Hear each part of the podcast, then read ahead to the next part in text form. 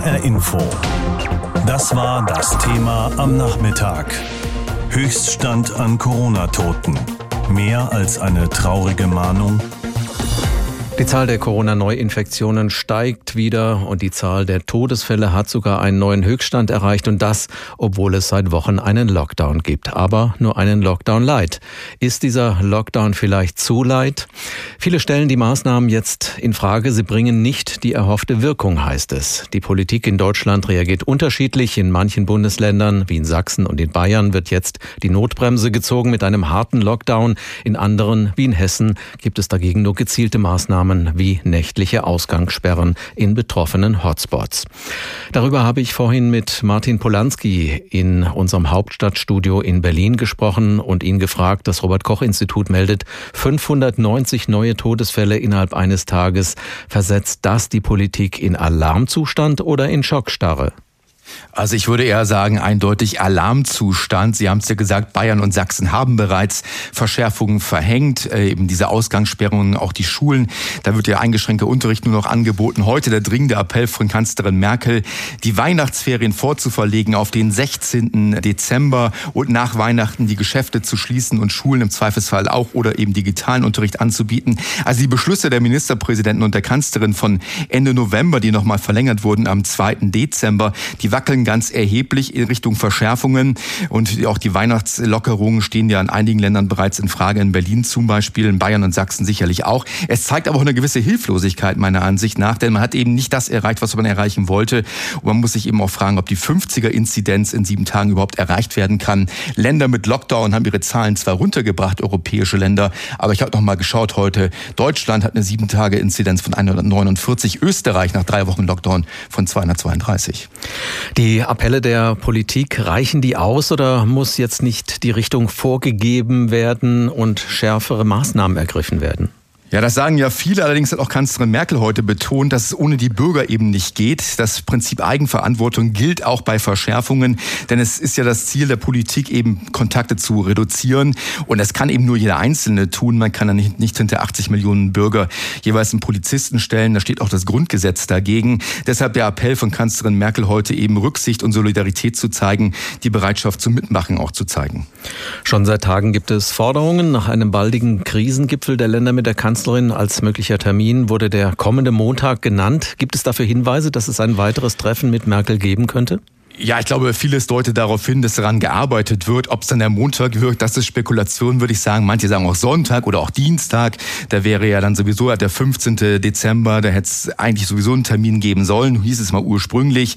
Wenn man jetzt die 16. sieht, den Mittwoch als Beginn von Weihnachtsferien, müsste man sich ja vorher treffen. Die CDU-Länder sagen, wir wollen ganz dringend. Die SPD betont aber auch, man muss sich vorher erstmal verständigen, über was man dann da genau reden will. Äh, man will ja nicht wieder zusammenkommen und dann mit leeren Händen am Ende dastehen. Und deshalb glaube ich schon, dass es ein Treffen geben wird, aber wann genau, das weiß ich nicht. Man könnte ja über die Empfehlungen der Nationalen Wissenschaftsakademie Leopoldina reden. Die hatte ja eine Verschärfung der Corona-Maßnahmen vorgeschlagen. Wie wahrscheinlich ist es, dass es dazu kommt? Ja, ich glaube, einiges läuft darauf hinaus, dass eben nach Weihnachten deutlich verschärft wird. Also das, was Kanzlerin Merkel heute auch angemahnt hat, das wird ja auch von Jens Spahn so gesehen. Auch Michael Müller, der MPK-Chef, Berliner regierende Bürgermeister, sagt eben auch, Läden müssen zugemacht werden. Äh, Volker Bouffier hat aber auch darauf hingewiesen, man kann auch einiges machen, hat einiges im Köcher, Ausgangssperren, Alkoholverkaufsverbot und so weiter und so fort. Aber dann haben sie nicht mehr viel, hat er wörtlich gesagt. Und das ist eben die Frage, äh, wie viel will man noch ziehen? Was hat man noch wirklich in der Hinterhand? Und gilt das dann wirklich nur bis zum 10. Januar oder wie lange dann eigentlich? Kanzlerin Merkel hat sich bei der Generaldebatte im Bundestag für weitreichende Schließungen nach Weihnachten stark gemacht, um die Corona-Pandemie auszubremsen. Die Kanzlerin hat sich den Vorschlägen der Leopoldina für einen harten Lockdown angeschlossen und hat im Bundestag unter anderem für längere Weihnachtsferien geworben und für eine Schließung der Geschäfte nach den Feiertagen. Unsere landespolitische Korrespondentin Andrea Löffler kann sich da nur anschließen und fordert einen harten Lockdown. HR Info Meinung 590 Tote in 24 Stunden. Das ist ein neuer Höchststand. Und nicht nur traurig, sondern auch erschreckend und alarmierend. Denn diese Entwicklung zeigt, die bisherigen Corona-Einschränkungen reichen nicht aus. Daher meine ich, es muss einen harten Lockdown geben, und zwar so schnell wie möglich. Wenn es noch einen wissenschaftlichen Appell gebraucht hat, jetzt ist er da. Über 30 Wissenschaftlerinnen und Experten der Leopoldina fordern einen harten Lockdown über die Feiertage und den Jahreswechsel, darunter auch Wirtschaftsforscher, Juristen und Pädagogen. Obwohl der aktuelle Lockdown Light nun schon einige Wochen gilt, seien die Infektionszahlen noch immer auf einem viel zu hohen Niveau, warnen sie. Immer mehr Ältere werden infiziert. Die Krankenhäuser und das medizinische Personal sind bereits jetzt an der Grenze des Leistbaren. Doch warum warten bis nach Weihnachten? Je früher ein harter Lockdown kommt, desto mehr Leben können gerettet werden und desto weniger und kürzer muss im Anschluss in Freiheitsrechte eingegriffen werden, um die Infektionszahlen wieder mühevoll zu senken. Warum müssen an Weihnachten zehn Familienangehörige unterm Weihnachtsbaum sitzen? Virologen wie Melanie Brinkmann vom Helmholtz Zentrum für Infektionsforschung halten das für zu viel. Damit drohe im Januar ein weiterer Anstieg der Infektionen. Ja, die Maßnahmen wirken nur dann, wenn sie von der Mehrheit der Menschen akzeptiert und umgesetzt werden. Aber ich glaube, dass vielen der Ernst der Lage noch immer nicht bewusst ist. Was dagegen helfen würde, wären klare, strenge Regeln. Es geht nicht um Panikmache. Was am besten hilft, ist allein ein schnelles, entschlossenes Handeln. Der sogenannte Teil-Lockdown in Deutschland seit Anfang November hat etwas gebracht. Das sollten wir festhalten. Das Virus konnte sich nicht ungebremst verbreiten. Die Zahl der Neuinfektionen steigt zwar ganz leicht wieder an, ist aber nicht exponentiell gestiegen, sondern hat sich im Grunde eingependelt. Gute 20.000 neue Fälle sind es offiziell laut Robert Koch Institut seit gestern. Aber die Zahl der Toten ist zuletzt leider stärker gestiegen. Bundesweit hat das RKI 590 Tote gemeldet. Das ist ein neuer trauriger Rekord. Ich habe mit meiner Kollegin Angelika Fey darüber gesprochen aus der HR Info Redaktion. Was die Infektionszahlen angeht, gibt es diese Woche zwar wieder einen Anstieg, aber prinzipiell sind die gemeldeten Infektionszahlen in den vergangenen Wochen ja auf einem Niveau geblieben. Nicht die Zahl der Toten, aber die steigt weiter. Warum? Es hat mehrere Gründe. Zunächst die Zahl der Toten, die sehen wir immer erst mit Verzögerung. Ja, vom positiven Corona-Test eines Menschen bis zu dem Zeitpunkt, wo dieser Mensch an Covid-19 stirbt, vergeht Zeit. Im Durchschnitt sind es 18 Tage. Denn es dauert ja in vielen Fällen, bis der Verlauf überhaupt sich so verschlimmert, dass derjenige dann ins Krankenhaus muss. Und auch auf der Intensivstation wird ja Tage, wenn nicht sogar Wochen, um Leben der Menschen gekämpft.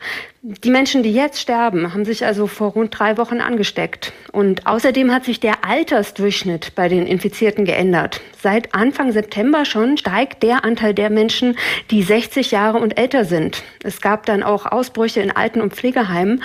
Und das sind einfach die Menschen, die am gefährdetsten sind, dass sie dann an Covid-19 auch sterben. Und dieser Trend ist jetzt offenbar spürbar und auch ablesbar an der Kurve, an den Todeszahlen.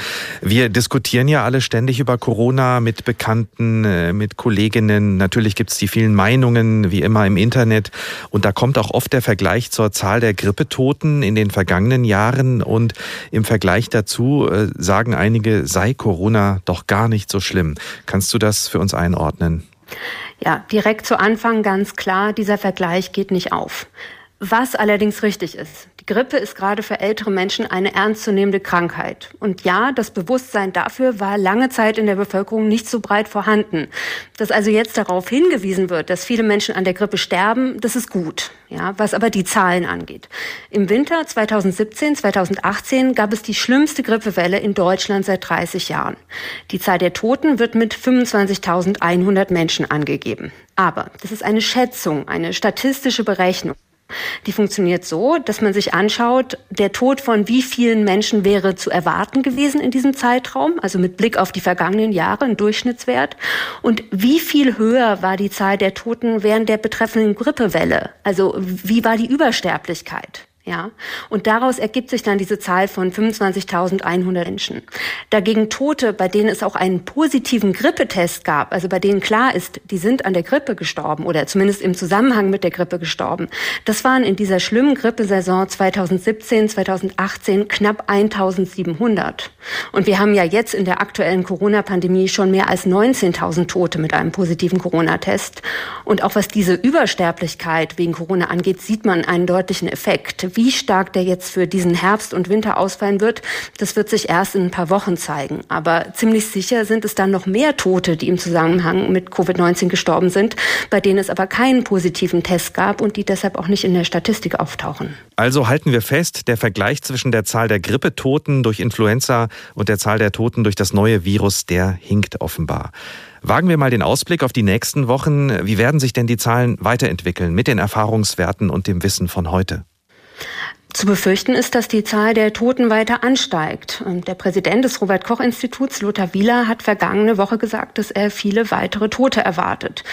Das hängt natürlich auch davon ab, wie die kommenden Wochen laufen. Aber falls viele Menschen über Weihnachten verreisen, die Großeltern besuchen, dann sind es Risikofaktoren dafür, dass die Infektionszahlen auch wieder steigen. Das hat man jetzt in den USA zum Beispiel gesehen. Da war das so nach dem Feiertag Thanksgiving. Da sind viele Menschen verreist und man kann sehen, die Zahlen haben dort einen neuen Höchstwert erreicht. Ja, aber selbst falls es bei uns nicht eintritt und wir es schaffen, dass die Infektionszahlen bei uns auf diesem aktuell hohen Niveau stabil bleiben, ist trotzdem zu erwarten, dass viele weitere Menschen sterben. Denn wenn wir mal auf die Intensivstationen schauen, aktuell liegen mehr als 4700 Menschen mit Covid-19 in Deutschland auf einer Intensivstation.